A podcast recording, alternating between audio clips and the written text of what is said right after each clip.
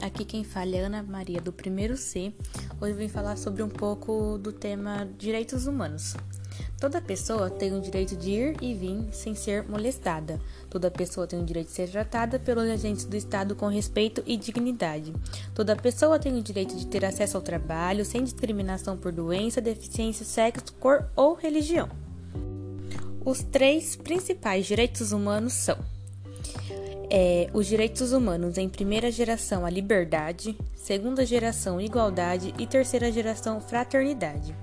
O principal objetivo dos direitos humanos fundamentais está na proteção de quem vai além do amparo individual das pessoas, abrangendo toda a coletividade. Por essa razão, inclusive foi inserida na Constituição Federal de 1988 a proteção ao meio ambiente, direitos humanos de terceira geração.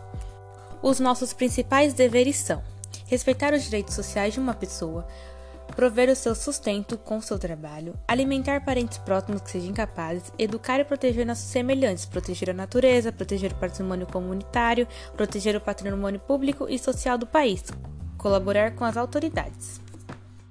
Toda pessoa tem o seu direito. O objetivo dos direitos é o conjunto de regras, leis, costumes, regulamentos que preside a nossa vida em sociedade.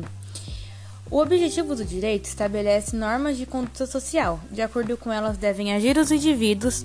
Já o direito subjetivo desliga a faculdade de pessoa de agir dentro das regras do direito. Os direitos humanos não foram criados por alguém, e sim o reconhecimento de que, apesar de todas as diferenças, existem aspectos básicos da vida humana que devem ser respeitados e garantidos.